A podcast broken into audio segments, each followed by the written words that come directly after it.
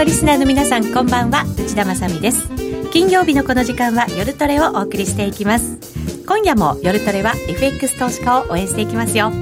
さあそれでは今日の出演陣ご紹介していきましょう。まずは高野康則さんです。こんばんは。よろしくお願いします。よろしくお願いします。そしてノーディーです。よろしくお願いします。お願いします。そしてゆきなちゃんです。よろしくお願いします。よろしくお願いいたします。このメンバーが揃えば高野安則アワーだということですね。皆さんにはお分かりになるんではないかと思います泡飲みながらやりたいですね。それもいいんですけどね。ゴールデンウィー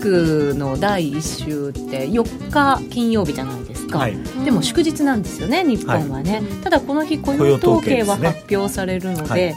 番組はするのかななんて、ね、いやするんじゃないですかもちろん、その時はもしかしたら、アワーアワーでもいいかもしれないですね。じゃあ柳さんに言っときます。高野さんが出るんではなくて、はい、そうなんですね、はい、はい、残念でした高野さん。はい。なので今日思いっきり語っていただこうと思いますが、はい、まあ政治的なことになりますか話は。そうなんですよね、もうなんかね僕出る回数減ったらなんか急にこう政治ネタの週ばっかりに当たって。まあ今年はね本当に政治のことで降らされる1年になるんじゃないかって前もって言われてはいましたけど本当にどこの国も。そうですね、はい、政治っていうかもうなんかツイッターがもうツイッターだけ見てればいいんじゃないかってロイターもブルームバーグもいらない。本当そうですね。それをなんか後追いしてみんな記事にしてるみたいなところもありますからね、うん、はい。ぜひ皆さんもツイッターや番組ブログで質問などお寄せいただいて番組を盛り上げていただければと思います。それでは今夜も夜トレ進めていきましょう。えー、それではまずは高野さんに、それではまずはってことないですね。高野は安則アワーなので、高野さんに思いっきり語っていただこうと思いますが、資料もご用意いただいています。番組 YouTube、そしてユーストリームでもご覧いただけますので、ぜひ合わせてご覧になっていただいて、資料も参考にしてください。えー、表紙が 今日は13日の金曜日ということで。そうですね、はい、あんまりあの不適切なものは使いたくなかったのでこれにしときました、はい、はい、可愛らしいですけどね、はい、ね13日の金曜日なんかあるんですかね。何か起こっちゃうかもしれない、ね、なんか起こっちゃうかもしれないですね、だからあのポジション持ってる人は気をつけてください。はいそうですね。現在レートはドル円が107円70銭、ね、そうですね。今日の高値圏で推移ですね、えっ、ー、とユーロドルはそれほど落ちてるって感じではないのかもしれませんが、うん、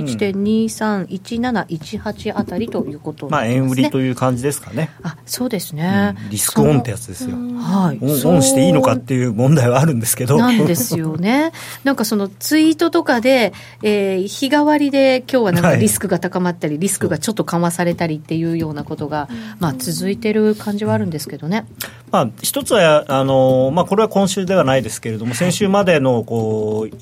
約1か月ぐらいの間で、だいぶその北朝鮮のリスクというのが、まあ、一応後退をしたように見える、そうですね、実際どこかわからないですけれども、はい、だから、まあ、あの4あ5、6、あと何月になるかわからないですけれども、うん、まあえー韓国、アメリカ、まあ、あと日本ともあるのかないのか、そのあたりと、あと6か国協議やるのかやらないのか、そのあたりがはっきりするまでは、とりあえず、まあ、ミサイルが飛んできたりはしないんじゃないかということがあって、ベースにちょっと一段階なんですか、リスク回避度が下がっていたところで、はい、まあ、今週のいろんな動きということで、はい、まあ、あの結構アメリカがね、あのトランプさんが無茶ぶりをして、あの中国に対して、まあ、貿易戦争という言葉はあんまり使いたくないので、貿易摩擦問題を、えー、提起したのに対して、まあ、今回、習近平さん、余裕の対応という気がしまして。本当に大人の対応っていう感じがしましたけど、まあまあ、もう終身国家主席になることがほぼ決まったので、はい、だからもう喧嘩しないというか、まあだからどっちかというとなんか上から目線っぽい感じはするんですけど。なんとなくこうアメリカ、まあ、トランプ大統領との格の違いをあえて見せつけたっていう感じがねね余裕でこの、あはいはいみたいなね感じですよね。であの結構このアジアフォーラムっていうのが、まあ、当然あの注目をされていてで、まあ、結構その前の日までは中国も割ときついことを言ってて、はい、その戦争仕掛けるなら受けて立つぞみたいなね、はい、中国は負けないんだみたいなことを言ってたのに最後まで付き合うみたいな、ね、そうそうそう。そういうこう言葉のやり取りがあったじゃないですか。あったのにそういうのから一転していや輸入拡大を希望してるとかね。自動車輸入関税引き下げるとか。えー、戦争ではなく交渉すべきだとかあとそのまあ、一番一つのポイントだったそのなんですかあの知財保護っていう、まあ、言葉難しい言葉になってますけれども、はい、まあ、知的財産権の問題、まあ、中国はねいろいろ今までいろんなことやってましたから、まあ、それをすぐできるかどうかわからないですけれども、まあ、そういうことにも踏み込んだしあとはその銀行保険証券などのその外資の出資制限を緩和するという、はい、これも相当踏み込んだ発言でそうですよね。これも結構、はい、あのメディアでは大きく取り上げられてましたね、ね。はい、こんなにでもガラッと変わったっていうのは一体まあやっぱりその彼のその任期がなくなったっていうのはやっぱ大きいと思いますね、うん、だからこれから今まではやっぱり向こう5年間とかっていうことでものを考えていたのが、もう向こう20年30年ということで考えられますし、うん、で2000えー、っとね、何年だっけな35年かな？にその一応アメリカを抜くという目標が今掲げられているので、はい、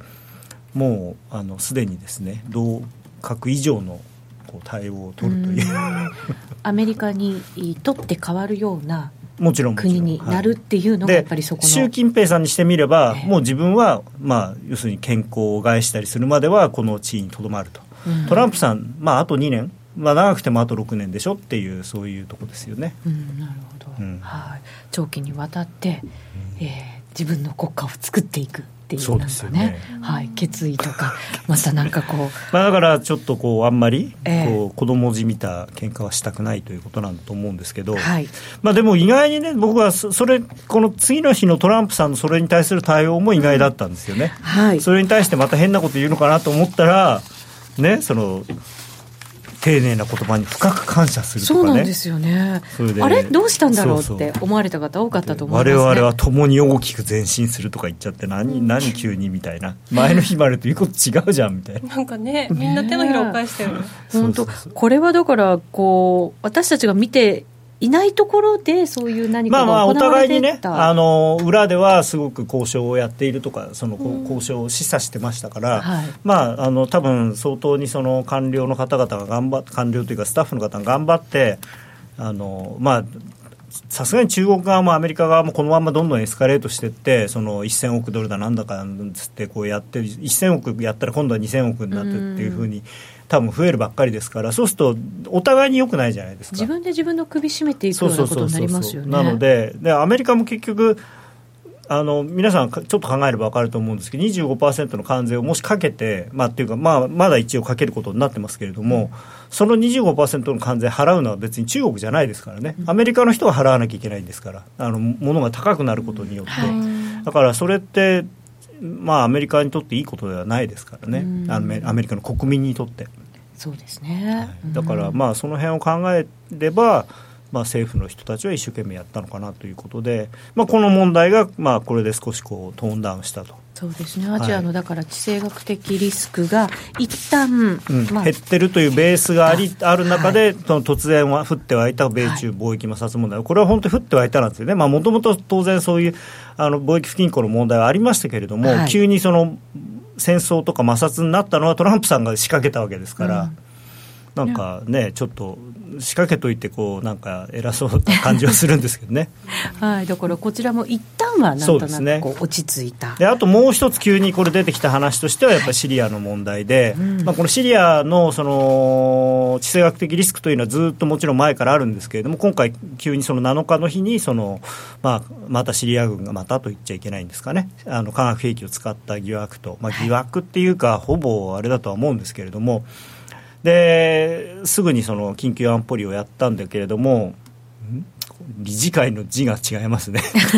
理事会になってる、はい、はい、失礼いたしました。はい、であのアメリカとロシアと両方が提案をしてお互いに反対をして両方の案がこう潰されるという、まあ、よくあるパターンではあるんですけれども。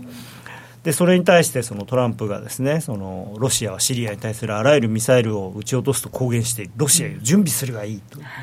これツイッターですからね新型で素晴らしく高性能なミサイルがやってくるって、はい、こんなことツイッターで言うんですかっていう。ね。海鮮かよっていうぐらいな勢いのある文句ですよね、これね。これはね、でまあ、その前にあの重大な決定を48時間以内にするとかっていう言葉もあって、はい、またこれなんで。いやこれ大丈夫なのかなっていう感じではあったんですね、いよいよっていう感じがしましたよね、はい。はい、そうなんですね。ただそうでもなかったん。ですけど、ね、の前に、えー、えー、シリア問題でもう一つこの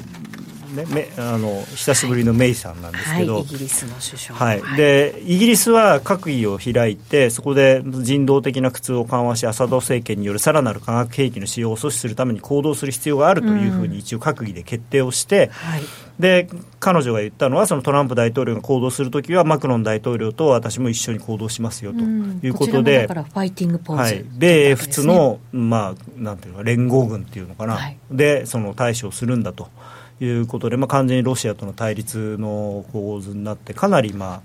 まあ、もちろん、ただあの、イギリスは議会がすごく反対をしてるんですけれども、はい、拙速な対応はよくないと、ただ、一応、法律的にはあの議会の承認はミサイル攻撃に関してはいらないらしいんですね。あそうなんです。か、はい、首相が決めれば。はい。あのまあ、というか、閣議で決められれば。まあ、あの地上部隊出すとかっていう話になると議会の承認がいるみたいなんですけど、だからミサイルだったら大丈夫と、はい、なんで本当にこれで結構まずいんじゃないのという感じにはなったんですが、はい、まあ、ところが昨日急にですねトランプさんどうなっちゃったのっていうぐらいで、うん、そういう今まで言ってた話が全部なんか、うん。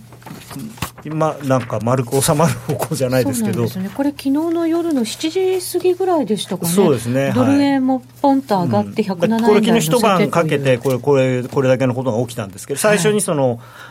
まあ、最初これはでもね、本当にハト派なのかどうかよく分かんないんですよね、だからシリア攻撃いつ、いつ実施されるかは決して言わない、まあ、当たり前のことなんですけどね、そんな言ってやる人いないんだから。これで為替が反応したのが、私もちょっと不思議で、うん、そうなんだ、またでもそのすぐかもしれないし、全くすぐではないかもしれない、あすぐじゃないかもしれないんだと思った、だからもうすぐだと思ってたんですよ、みんな。だから時期的にはもうちょっと先そうそう、だからすぐじゃないかもしれないっていうのが分かったんで、はい、少しこう、だから後退、リスクを後退した。今じゃないのか、としたやらないとは一言も言ってないし まあやるだろうみたいなことがあるにもかかわらずすぐじゃないっていうだけでこんなにリスクオンしちゃっていいのっていう感じしますよね。すごくなんで。すけどね、はい。まあ、あとその中国に関しても中国政府が米国への一段の市場開放に前向きなら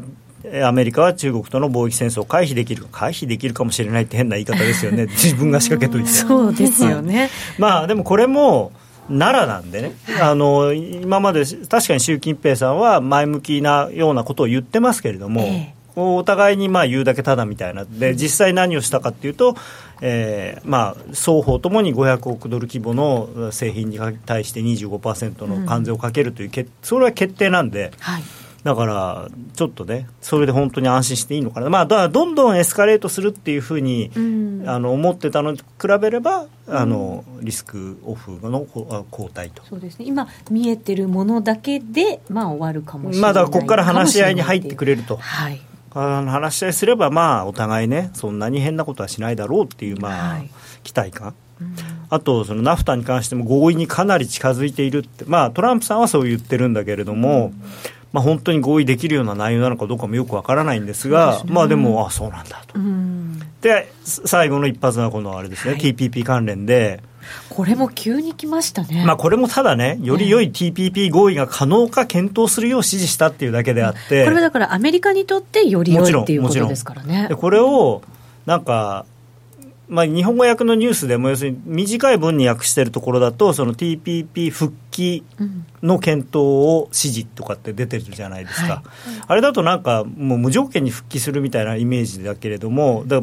自分たちにとって都合のいい合意になるかどうかを検討しろというふうに言ってるだけなので、アメリカにとって都合がいいとなるとやっぱりその他の国にとってはやっぱり都合が悪くなるっていう可能性もあるわけですよね。ですよね。でそのまた言ってたのはその以前って、まあ、これオバマさんに提示されたものよりも大いに良い取引の時にだけ TPP に再加入するって言ってるんで、もう相当、要するに、俺の言うことをお前ら聞けよっていう態度なんですよね、俺が言うこと聞くんなら入ってやってもいいと。俺様な感じですね。まあまあ俺様です、ね、まあ俺様ですよ。様なんです。そりゃそうです、ね。そりゃね、あのプレジデンツオブユナイテッドステイツですからね。それは偉いんですよ。だからってね、権力そんなにね、行使しちゃいけないわけなんまあ、ただね、これままた難しいのが、その日本側の反応としてもね、なんかそんなに都合よくいかないぞみたいなことばっかり言ってないで、やっぱりせっかく交渉するって言ってるわけだから、うまく交渉するっていう努力をね、してもらいたいですけどね。そうですね。だから、これ、結局こう、トランプさん言ってるのを、さっきノーディーが言ってたように、あの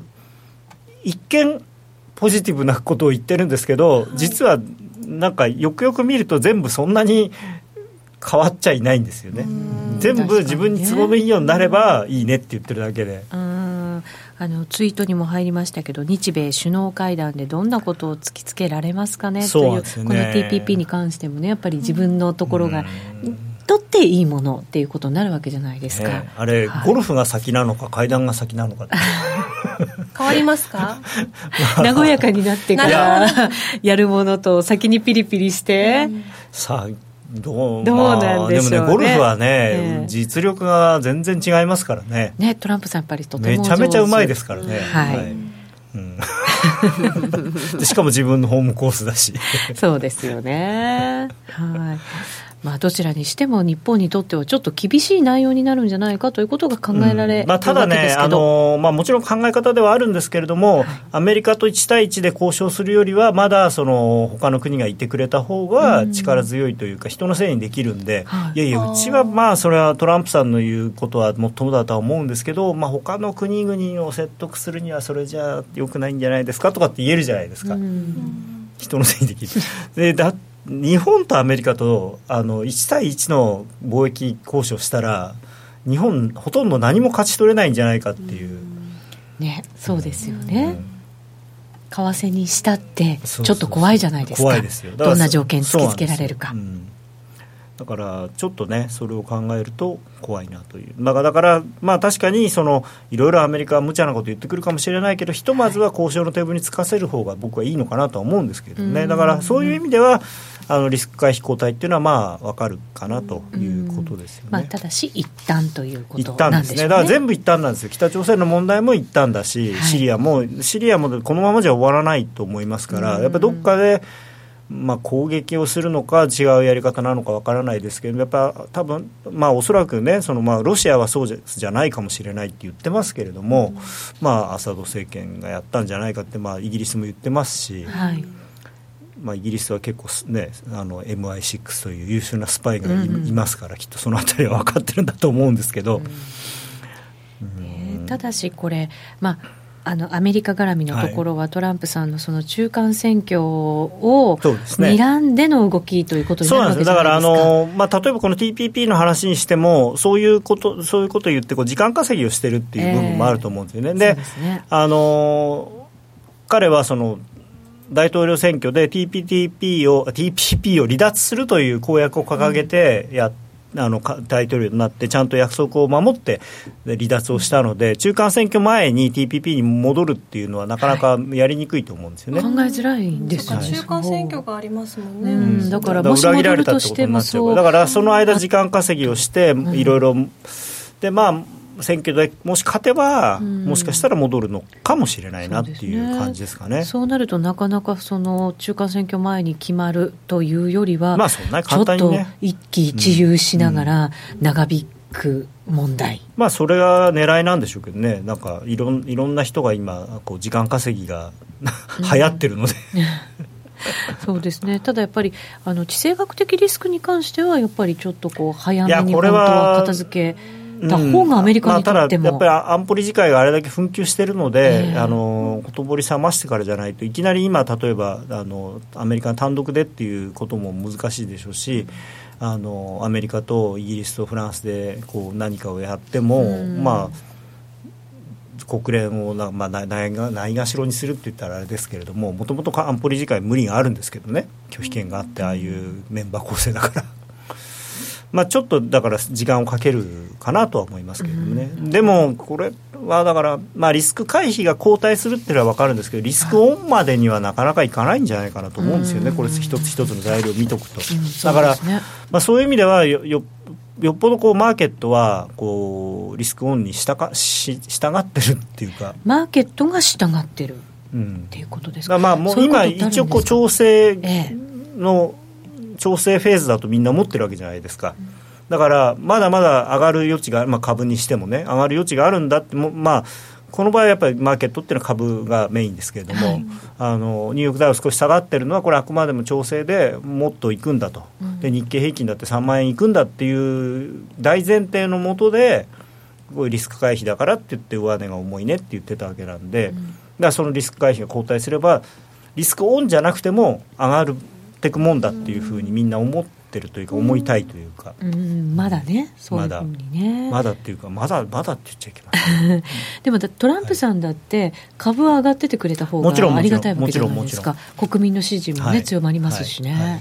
っぱり選挙前株が停滞してるっていうのはイメージ悪いですからね。そうですよね、日本以上にアメリカはやっぱりそれが大きいので。多くの国民がねやっぱり株を持ってるという、でまあトランプいろいろあるけど株こんだけ上がったしなっていうね、だから懐が高くなってるっていう、そう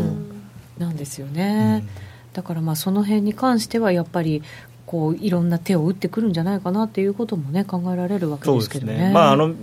まあ、多分皆さんも見たことあるかなと思いますけどトランプさんのそのツイッター見ると面白いっていうかもう自慢話ばっかり書いてあるわけですよね。そうなんですね。であの昨日もこういう話も出てますけどあのもう俺は史上最大の減税を 成し遂げるぞとかねそういうで成し遂げたぞとかね、はい、そんなだから俺のおかげでお前ら税金安くなってよかったじゃんみたいなそんなことばっかり書いてるわけですよ。なんかそういうの見るとなんとなくちょっとレベルがねその人間のレベルというか まあでもやっぱりアメリカ人っていうのは自分が何かをやった時は俺はやったぞっていう人たちですよね。あ日本人とはやっぱりちょっとねまあね違うかもしれません昔ながらの日本人とはちょっと違いますよね。で言わないと人に取られちゃいますからね。手柄を主張する人に取られちゃうんですよね。まあでもね、減税とかやったのはトランプさんだっていうのはもう分かってるわけですけどね、まあね、そんなにわざわざわざ言わなくても忘れないように言っとかないとみたいな、日々、日々リマインドしとかないとっていう。俺がやったんだよ、忘れないでね、分かってんだろうなって。誰のおかげだ？みたいな。なんかちょっとあのそれだけ聞くと小さい子供みたいですね。ママこれ僕が作ったの？みたいな。ノディが言うと可愛いんだけどね。それもねまあまあまあ、大の大人が、ね、70いくつのおっさんが言ってるわけですからね。そうなんですよね。身長190センチの。そうなんです大きいですね。うん。さて、アメリカはここまでということで、はい、昨日は ECB 理事会の議事録も発表されて、はい、ちょっとユーロこれで下がりましたかね。そうですね。うん、あのー、まあ、この一番下の行のやつですね、為替相場の上昇がインフレに対して一第一弾のマイナスの影響を及ぼす可能性があるっていう一文があったんで、はい、まあ、これに主に反応したんだと思います。はい。であのあともう一つはですねそのこれすごい矛盾しててですね、はい、最初にその中期でインフレ目標に向けて持続的な軌道に乗せるという目標の達成は近いというふうに、えー、言っときながらですねインフレが持続的だとの証拠はまだ不十分ということに幅広く合意したと。これでもまあ不十分だけれども目標の達成は近い、まあ、い。どっちをこう私たちはこうだからまあまだ不十分なんですね。だから十分だったらもうほぼ達成してまあまあでもだから近いんですよ ただそこで杭を刺されたのがだから相場の上昇、為替の上昇はインフレに対して一段のマイナスの影響を及ぼす可能性があるということで、調子に乗るなよと。はい、まあでも1.25に近づくとね、やっぱりいろんな為替に対する発言もあったりとか、そうですね。ということなんで、やっぱりユーロ高嫌ですよね、あの長期のチャートを見てらっしゃるんだなという、後でご覧に入れますけど、はい、ちゃんとチャートポイント分かって話してるなっていう。うそうですね、本当そうかもしれませんね。まあ、でも、ポジションはユーロはまだまだロングがね、ずいぶん多くいや、あのー、ということなんなんていうのかな、だから短期的なポジションはロングなんですけど、はい、あのドル円と同じで、あのドル円が例えば、えー、70円台から120円に上がっていく、そのいわゆるアベノミクス相場の時っていうのは、うん、あの短期のポジションはみんなロングだったんですよね、でもあのその裏に隠れてる、本当の中長期というか、長長期のいろんなヘッジの玉とかそういうので潜在的なショートがものすごいあったんですよドル円で。それの巻き戻しがあった。それと同じであのユーロもこれ長い歴史の中でずっとこうここ何十何年下がってたわけですよね、はい、その下がってたのの下向きのヘッジであるとかそういうものが全部巻き戻されてる途中なのでその表面に見えてるなんていうのかなこう本当の為替だけのスペキュレーションの球はロングかもしれないけれども全体のポジションはそんなに多分ロングになってないと僕は思ってるんですよね。なるほど。為替だけじゃないっていうこと、ね、そうそう。短期のその、なんていわゆるその純粋な為替のポジションっていう意味ではロングかもしれないけれども、はい、それそれは実は氷山の一角で、うん、その下にもっとそのいろんな紐づ紐づいたものがあって、はい、そこのポジションっていうのはあんまり見えてこないんですよね、うん、特にシカゴなんかではそんなものは出てこないので全く、はい、日本もあのそうだったんですけどね。やっぱりずっとこう相場下がってる時っていうのはその国の人であるとかその海外の人であるとかが下がることを前提にしていろんなものを計画をしたりいろんなものをこうポジションを持ってるので。確かに単純にこう保険商品でもなんかな、ん、何でもですけど、個人単位でもいろいろ持ってたりしますもんね。だからねあのあんまり、まあ、もちろんその IMM の数字とかああいうのっていうのは大事だと思いますし、はい、あのーあれである程度その世の中全体のものを見れるっていうのも分かるんですけれども、為替っていうのは本当に為替のポジションだけじゃないんで、その株だったらねその、なんていうのかな株の信用の残高とか見ればある、はい、相当よく分かりますけれども、はい、そういう為替ってなんていうか閉ざされた世界ではないんですよね、もっと広いっていうか、うん、なのでまあ、例えばそのヨーロッパに対してこれから投資をしようという人が今まで手控えてたのがあこんなにユーロ上がってきたからそろそろやんなきゃっていうのも、まあ、ショートカバーみたいなもんなんですよねいわば、あな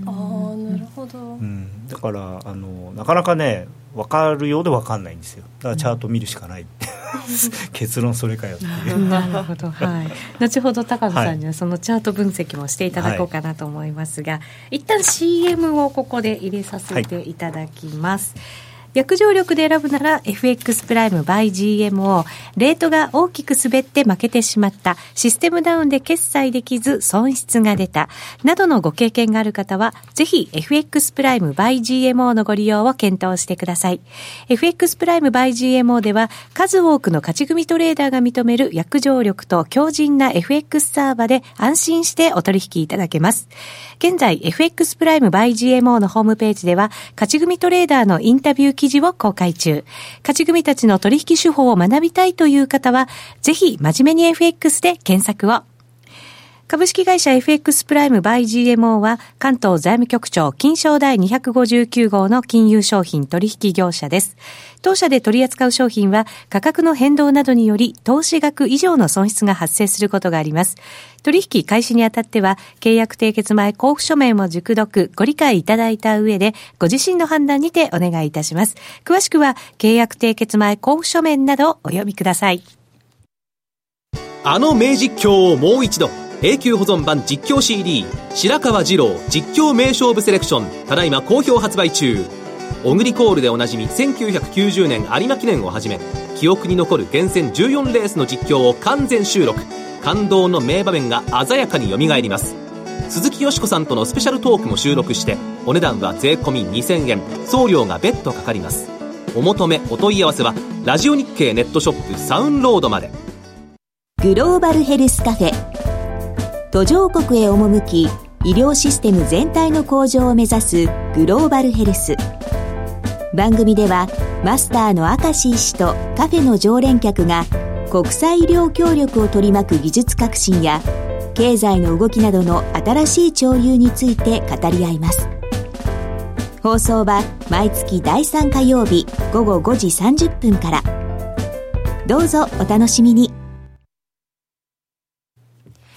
さあ、それでは引き続き、高野康則アワーお送りしていきたいと思います。はい、ここからチャート分析いきましょう。そうですね。あの、はい、まあ、ファンダメンタルズもちろん大事なんですけれども、やっぱり、あの、チャートを見ることによって、その、それこそさっき言ったようなね、本当のポジションってどうなってるのかなとかね、はい、そういうのも分かると僕は思ってるので。はい。はい。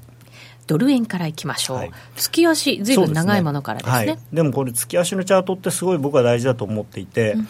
でこの高値からのあの38.2%押しの106円の60というのをあの切れてたので、はい、結構この下の100円の63銭とかその下の94円台とかっていうのも可能性出てきたのかなと思ってたんですけど、とりあえず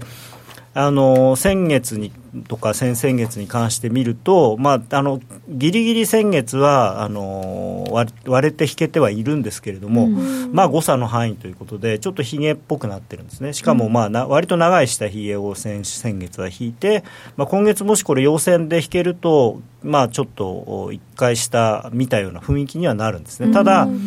あのー、この2012年かな、12年からの、まあ、いわゆるアベノミクスラインって僕は勝手に呼んでるんですけど、はい、この上昇のトレンドライン、ここの、ね、でこのラインまで戻って、これ、実は今、基準線がそこに来てるんですけど、はい、ここで止められると、まだ下がれるというか、また下がる可能性が非常に高いんですよね。一旦割れると、そのあたりまで戻して、また少しもみ合いながらってこと多いですもんね。はい、まあ、あのこのサポートがレジスタンスになるというよくあるパターンで、はい、だからこれは戻った戻ったって言って喜ばないでこの線をちゃんとクリアできるかどうかっていうのは非常に大事だっていうのをちょっとまあ覚えておいていただきたいなと。クリアできないと今度はまた先月のあたりのライン外で三角持ち合いっぽくなっちゃったり、でしばらくもんでこの安値をきれいにいくっていう可能性が非常に高いのかなと。そうするとまあ100円台とかねぐらいで下がる可能性がある上からこれでも基準線とかねそうみんな下がってきてますからね。で、ね、あとはちょっとこの地高スパンがここぶつかって下に押されるかもしれないんですよね、はい、で抜くとしても1か月1か月3か月4か月かかるんでなかなかちょっと時間それまで我慢できるかなっていう。そこまで上がらないとやっぱりどっかで下がってきちゃう可能性が高いかなと。これだから一目均衡表で見ると、うん、なかなかこう上にぐんぐんいくような感じには高野さんは分析できないということなんですね。うん、まあこのやっぱりサポートラインが、はい、旧サポートラインがすごい大事だっていうことですね。そうすると戻ったとしても108円超えてまあ109円ぐらいなのかな、はい、まだ110円はなかなか遠いかなという近いようで遠い110円と、うん、なるほど。近くもないか。まあでも近いですよね。2円ちょっとですからね。そうですね、うんはい、これが月足による分析ということになります、はい、週足もご用意いただきました、はい、で週足で見ると、はい、まあ、とりあえずこの8円台乗ってくると、1回下を打ったかなっていう感じには見えるんですね、うん、ただ、さっきも申し上げたようにというか、まあ、これ、三役逆転になっちゃなってしまってるので、週足だと、この基準線ぐらいまで戻ったら、やっぱりそこは重いということで、やっぱこれも似たような形、109円台ぐらい重い重そうなんですね。あそうですね。月足で見ても、週足で見ても、この109円ぐらいというのが大きな、ね、うん、ね。やっぱり面白いただまあこのまあ、シリーズで一連のシリーズでとりあえず上げで1回取れそうには見えるんですけれども、はい、で上げてこの基準線ぐらいでもう1回今度土点ショートみたいな。12円くらいしか上ないですもんね。109円だと、ね、まあでもね最近もうなかなかねもう本当にちょびちょびちょびっていう感じなんで。ちょびちょび動きがっていうことですか、うん、チャート見ててもねだんだんイライラしてきますよね、高野さんつまらなそう。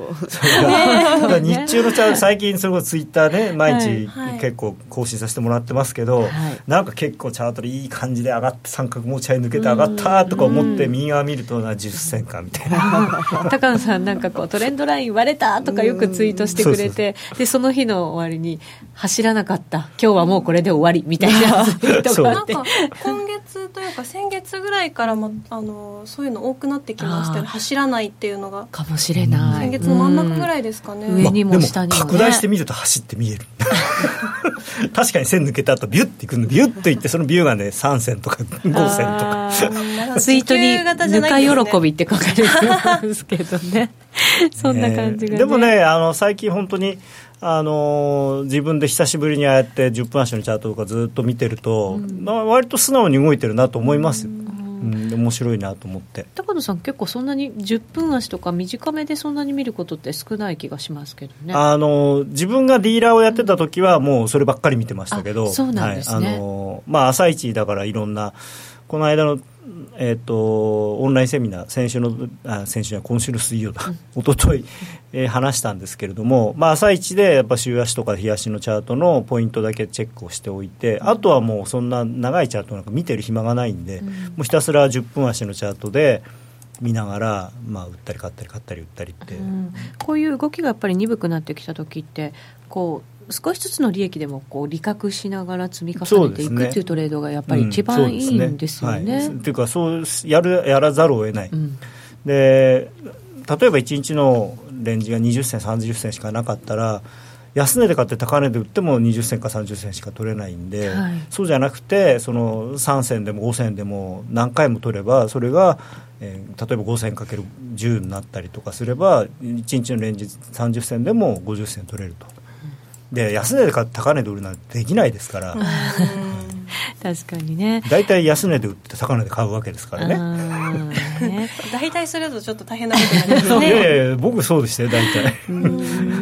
欲張らずに20ピップスくらいでリグってしまった方がうまくいくね。なお俺は欲張る模様ってきたんですけどね。あとは走らないのじゃなくて参加者の欲が深まっただけだったりしてなんていうコメントも入ってたりしますね、まあ、だから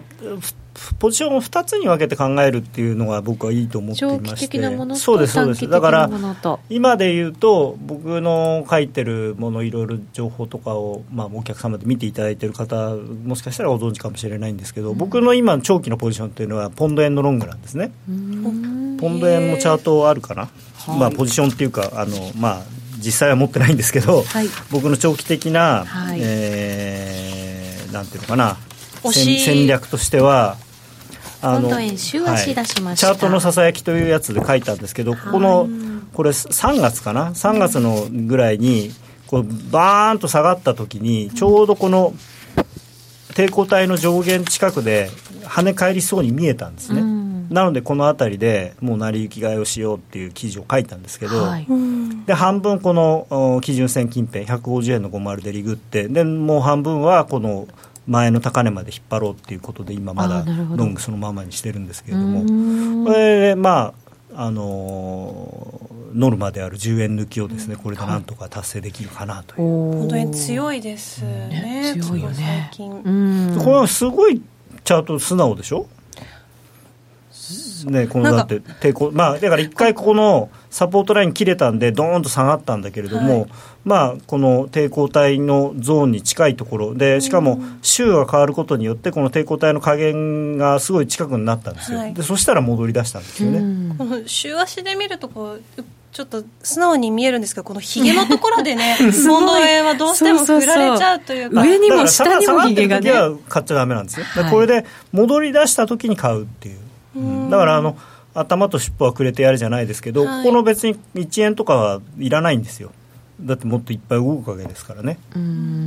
だからねあのポンド円はなんかは本当そういう気持ちであのあんまり大きなポジションじゃなくて、はいあの小さいポジションでいいからその代わり大きな値幅を取るという方が分かりやすくていいと思う。あのそうじゃないと細かくやろうと思うとさっき言ったようにひげでね、はい、あのストップロスがついてしまったりとか、うん、そんなことの連続になるんで。なんかポンド円は私個人的にはこうあんまり積み増しというか、うん、ポジションをあやんなくていいと思うん積むと、うんそのところがちょっとうまくいかなくて、なんかこうタイミングが合わなくなってくるのでむしろバンと入って、バンっていうかちょっとずつ減らしていく、そうそうそう。だからあのこう節目節目でちょっと半分リグとか3分の1リグとかして、まあ、残りはだもう例えばこのささっき書いた言ってたようにここでもし買っていればですね、まあ、あの過去のやつ書いてありますけど今でも、はい、でここで半分売ってればもう要するにこれだけ利益が乗ってるので、うん、ストップロス今ここえどこだっけな？少しまあ高いところに入れてあるんですけど、うん。はい、それついてももう利益が残るわけですよ、うん、もう利確してあるから、だからそしたらもういくらでもこう上エンジョイできるじゃないですか。まあそうですね。安心してね、やっぱり利を伸ばすことができますよね、なかなかねそのこのストップロスついたら損が出ちゃうと思うと、早く利食わなきゃとかって思うんですけど、まあその利食いがなんていうの利食いのストップロスを入れられるようになれば、結構ね余裕というか、ポンド円もそうですけどクロス円のそうクロス円ねあの全部強いんですよね。で、はい、っていうかまあその前にその一番大事なものがこの、はい、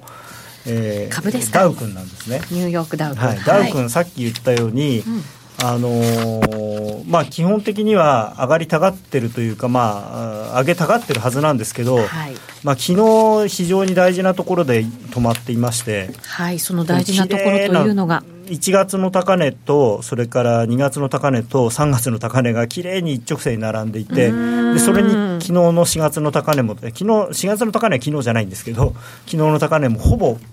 ぴったりなんですね、これね。なるほど、ぶつかってるんですね。はい、すごい綺麗だから今日あの続進すると、これを抜けてくるかもしれないので、これ抜けてくるとね、かなり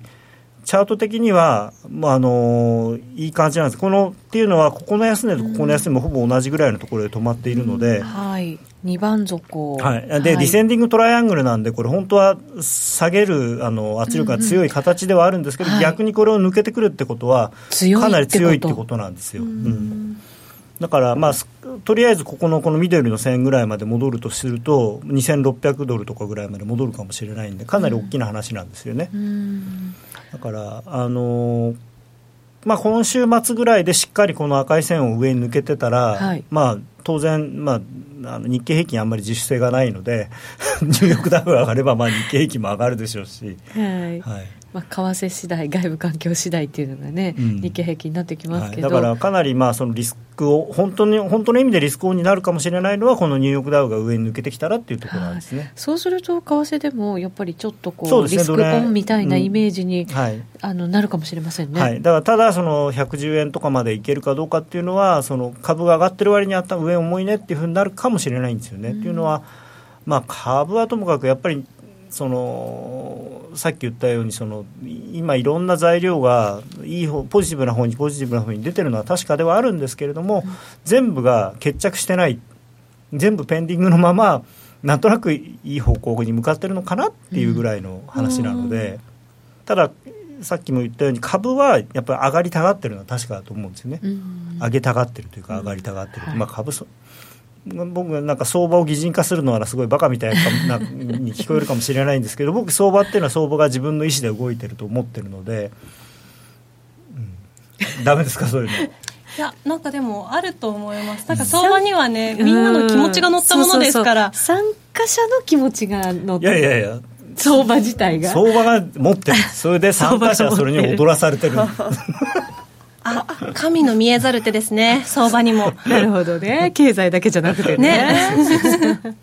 と高野さんは言っていると。はい、まあでもねあのチャーティストっていうのはそういうふうに思ってるんですよ、うん、彼がどう思ってるかを聞きたいんです。ダウちゃんどうすんだいって怖い。だからうちのあれですよ、はい、プライムの情報ページにチャートのささやきっていうのがあるじゃないですか。それでチャートのささやきだったんですね。チャートがささやいてくれるんですよ。相場のだ相場のことは相場に聞けって言うじゃないですか日本の古いことわざで。職業を突き詰めるとみんなそうなるんですかねそうなのかもしれないですね。まあね将棋だってねきっとねどう打たれたいんだみたいなね自分で打っていくものなんじゃないですかね。どうなんでしょうね。まあ、まあ、例えがあまりなんか漫画とかだとね食材の声が聞こえるとか。あでもね料理はそうなんですよ。やっぱりね食材がどう料理してほしいかを聞き聞いてそれに合わせたものを料理をする。あ高野さん料理もねしますからね。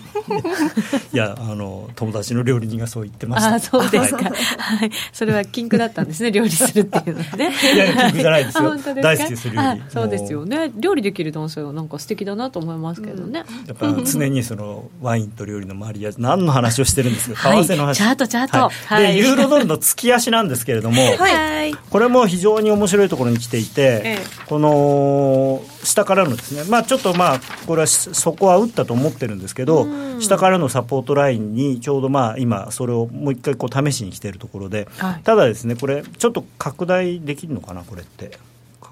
拡大できるのか分かんない。あできた。できましたね。これで見ていただくと分かるんですけどこの抵抗体の上限でずっと抑えられてたんですね微妙に。それが先月末ではっきりここはっきりでもないですけど、まあ、わずかに上回って引けて今月はこの抵抗体の上に乗ってるんですね、うん、なのでこれなかなかいい感じにはなりつつあるんですよね、はい、あなんかドルがちょっと最近強い感じになりそうだなっていう一方でユーロも強いというこのまあ、だからどっちが強いのかっていうことでね、そうですね。まあ、だから、ドル全体はもしかしたらそんなに強くないのかもしれないんですね、ユーロが上がっていくんだとすると、ただ、円がそれよりも弱いという可能性は十分にあるんですね。で黒線結構チャートがみんなあの上向きになってるので、はい、そういう意味ではこれはおかしくないかな。でこの1.25台のところに38.2%があるので、ここ抜けて、それでこの上のライン抜けると本当に1.32ぐらいまでは割と抵抗なく上がるかもしれないので、ここは皆さんぜひぜひあの来月に私が出るときにほらねっていう言いたいなと思ってるので ぜひぜひ。さんがささやくんですね今度はね、はい、そこでね。まあ多分ツイッターでもとっくの昔叫んでると思いますけど「来た来た来た来た」みたいなね。そうかもしれないですね、はい、はいでポンド円はさっき言ったようなことですよね、はい、で、はい、あとですねちょっと面白いのがありましてこれ冷やしなんですけど、はい、メキシコペソ。メキシコペソ？はい、あの一応我が FX プライムバイ GMO でもお取り扱いをしておりますので、はい、メキシコペソ、メキシコペソ、うん、これがですね三役好転になっているんですね。でそれは三役好転になったのはちょっと前なんですけど、その後にこのあの中段の高値とここの高値の、を結んだ線のところでず、まあ、抑えられてたんですね。はいでそれが昨日ですね抜けましてですね。これもナフタがねもしかしたらそうですね。はい。まあそういう材料的なものも、はい、まあ材料は後からついてくるというふうに私習いましたが、先輩に。これはメキシコペソが上がってるからそういう話が出てきてると。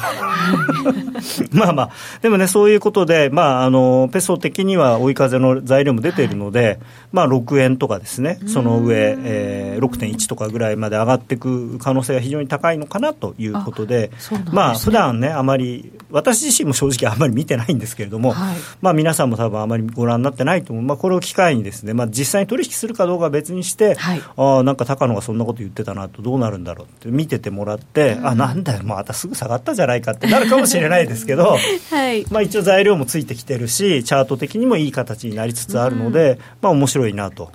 い。うことですね。そうですね。ルーブルなんかもすごい結構ダイナミックな動きに、ね、なったりもしますからね。ルーブルはルーブルはちょっとねシリアの問題あるんで、はい、あの怖いと思いますし、まあ、あとうちで取引できないので、はい、メキシコ、はい、とあとポーランドズロチというのもある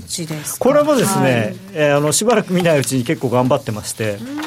はい、これユーロと似たような動きをズロまあ少し似てますけどね、ね。これ実はこうヘッドショルダー逆ヘッドショルダーになっていて、でこういうネックラインも引けるんですけど、うんまあ、それもあるし、あのチコスパも上に抜けてるし、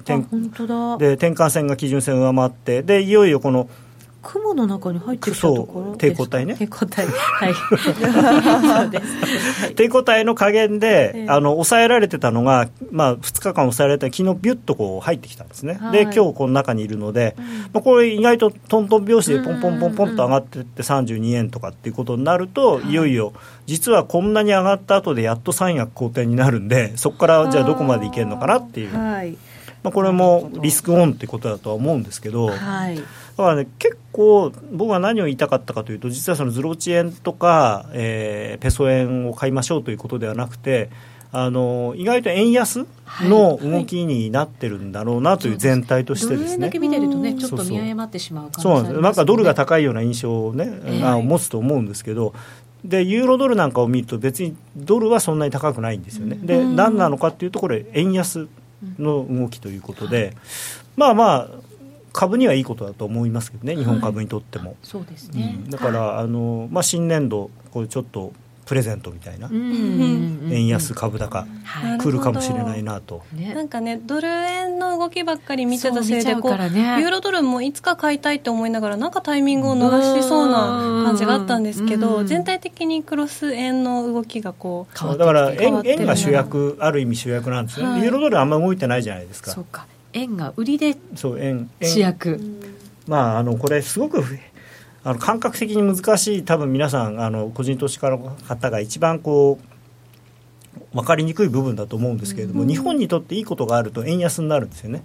うん、日本にとって良くないことがあると円高になるっていうのは基本のかあれなので普通の普通の通貨はその国にとっていいことがあると買われるし悪いことがあると売られるんですけど、まあ、日本は逆なんですよね。でそれはまあ日本が債権大国だからとかっていうことがまあいろいろ背景にはあるんですけれども、はい、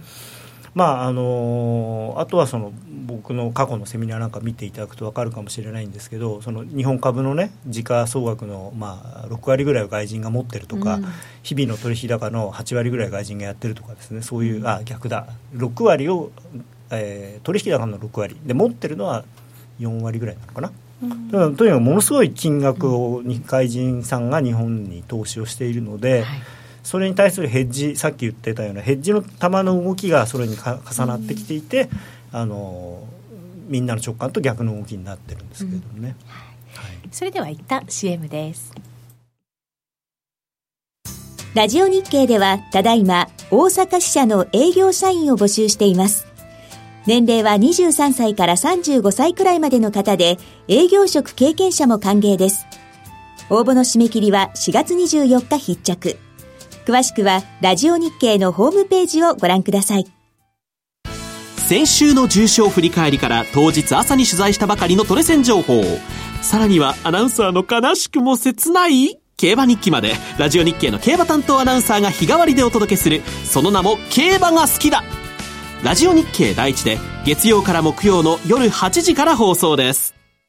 競馬中継が聞けるラジオ日経のテレドームサービス東日本の第一放送は0180-99-3841、99-3841。西日本の第二放送は0180-99-3842、99-3842。情報量無料、通話料だけでお聞きいただけます。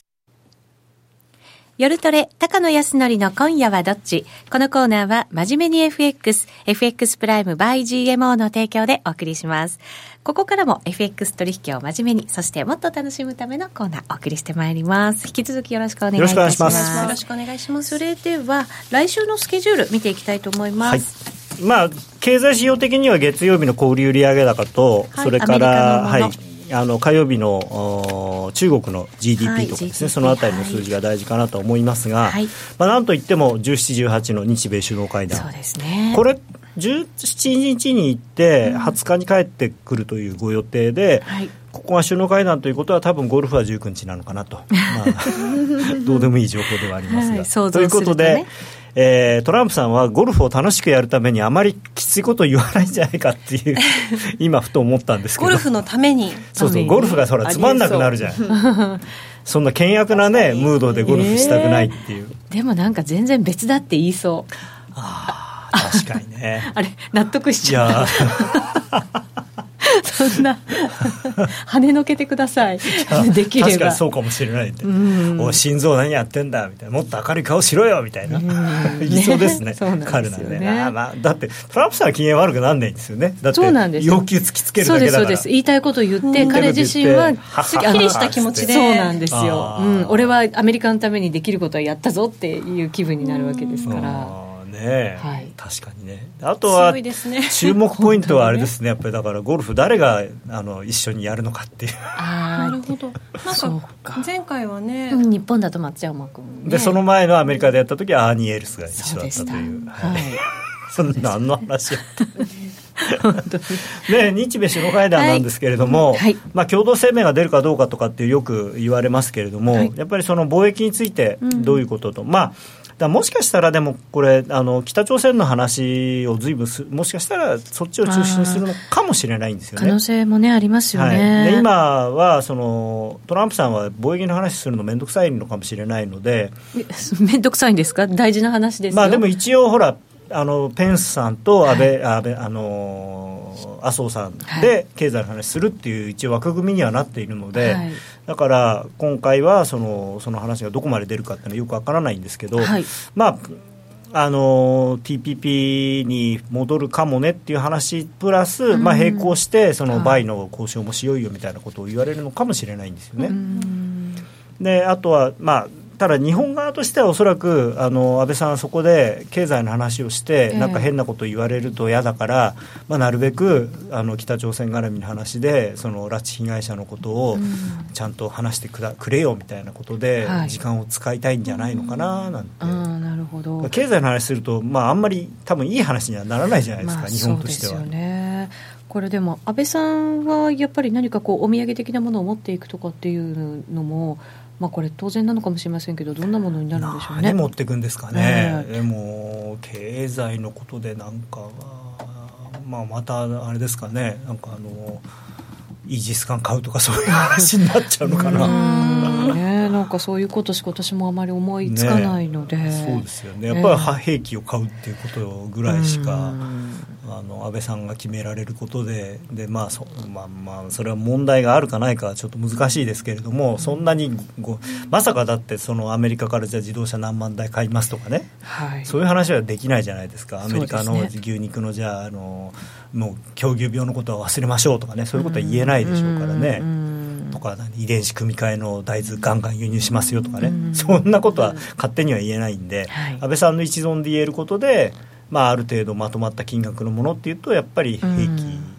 になってしまうんですかね。うそうですね、まあでも安倍さんとしてはやっぱり例えばその鉄鋼とかの問題で、はい、韓国外したのになんで日本外さないんだとかっていうことは言わ言ってくれないと困ると、ね、そこはでもやっぱりあの直接な対話になってくるんだと思うんですよね、そのあたり。でも韓国のようにウォン安には誘導しないみたいなそういう条項を入れられてしまうとやっぱり日本きついかなと、ね、あまあでも日本公式に円安に誘導はずっとしてないですからね、まあ、公式にはねそうですね。いやいや公式にも、はい、あの非公式にもだって介入なんかもう何年もしてませんよ。高野さんのそのニヤニヤしながら言うところが ちょっとね言葉と裏腹な感じがしますけど、まあ、結果として円安になってるだけであって決して日本政府は円安にすることを目的に金融緩和をしていることわけではございませんはい、はい、しかも日銀の方ですか、はい、日銀は 日いやいや私政府の人間。日銀側は独立して金融政策を営んでおりまして、はい、え政府の命令でやってるわけではありません日銀はあくまでも国内の金融情勢を緩和してインフレ率を上げるために金融緩和しているのであって円安にするという意図は全くございませんと。いう説明をなさるのかなと思いますけど、はい。そ んな嫌そうな顔しない。この番組をねトランプさんが聞いてくれてたらまたちょっと違うかなと思うんですけど、ね、はい。為替報告書も来週えーと、今日もしかしたら今日出るかもしれないです。あのねあの過去のやつ調べたんですけど、えー、まあ、4月はね意外とそうですね。今週か来週か再来週かっていうね 週末が多いんですね。週末でしかも土曜土曜日の朝が多いのでだからちょっとポジションは気をつけた方がいいかもしれないですね。なるほど。今晩ね、うん、あの朝の6時とか朝の5時とかに出ることが多いんですよ。なるほどでそこはでもやっぱりちょっと注意が必要ですか？まあただ前回とそんなに変わらないと思います。急にねあの日本がその為替操作国に指定されるとかあの外されるとかっていうのはないと思うんです。一応首脳会談の前じゃないですか、はい、だからそこまで踏み込んでないないないでしかもあの一応そのなんていうのかな客観的な基準っていうのができてるので、えー、貿易収支がいくら以上とか、はい、経常収支いくら以上とかそういうのが決まってるのではい、でそれにもともとの 3, か3項目のうち2項目日本は当てはまってますから、うん、監視国にはなってますけれども、はい、で要するに日銀が介入をしなければ一応捜査国にはならないはずなんですね。うんうんうんまあ、その基準変えればまた別ですけど、うん。はい。だこのこのタイミングでわざわざ基準変えるっていうのは多分ないと思いますし、おっしゃったように。変えるんだったら、まあ、来週以降発表。そうですよね。さすがにね、ね、今から心臓がね、お友達の心臓君が来る今日もし出てこなかったとしたらやっぱり日米首脳会談とかをこう見つつ来週もしかしたら嫌な内容で出てくるってことは考えられるんですか？まあそうですね、財務省ですからね、あの報告書を書くのはね、だから F あのフェッドじゃないですから、そういう意味では、あの要するに政府ですから。はい。だからトランプさんの意図っていうものがそこに入ってくる可能性は十分にあるんですよね。はいえー、時間が来ないうちに聞いておきたいと思いますが、はい、高野さん今夜はどちょっと待ってください。今のチャートを見ないとね、はい、はい、そうですね、はい、今、まあ、上に関しては107ちょっとでもね少しね74銭75銭。買うのまあ買いは買いなんです。もちろん。あの、このチャートを見ていただければ分かるように。買いは買いなんですけど、